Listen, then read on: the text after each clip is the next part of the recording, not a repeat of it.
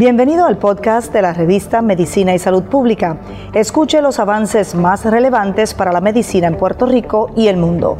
Si desea ver este podcast en vídeo, puede hacerlo en nuestro canal de YouTube Revista MSP.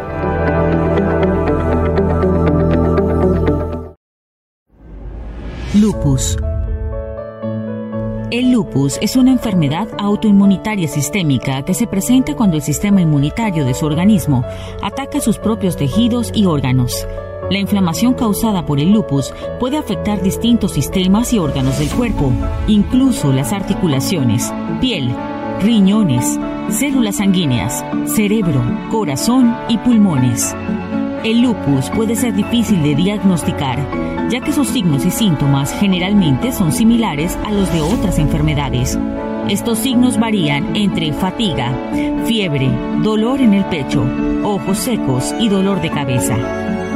Existen algunos factores que pueden ayudar a aumentar el riesgo de sufrir lupus, las cuales son las siguientes. El sexo, ya que el lupus es más frecuente en las mujeres.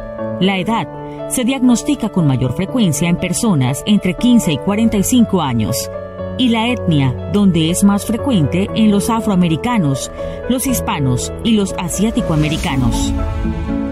Algunas personas nacen con una tendencia a padecer lupus, que puede desencadenarse por infecciones, medicamentos o incluso la luz del sol.